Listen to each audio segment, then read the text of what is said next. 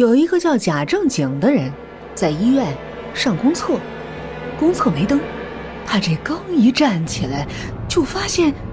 那池子边趴着个东西，伸着血淋淋的舌头，他吓得提起裤子就跑，那东西就紧紧的追着他，他慌不择路，跑进一个房间，忽然，他看见房间里面摆放的都是尸体，难道？抬眼望向房门的牌子，“太平间”。他刚想离开，门口有一个白色的影子，伸着血淋淋的舌头，失神的眼睛，流着血，缓缓的望向房间里面。贾正经吓得闭上了眼睛，再睁开的时候，门口已经没人了。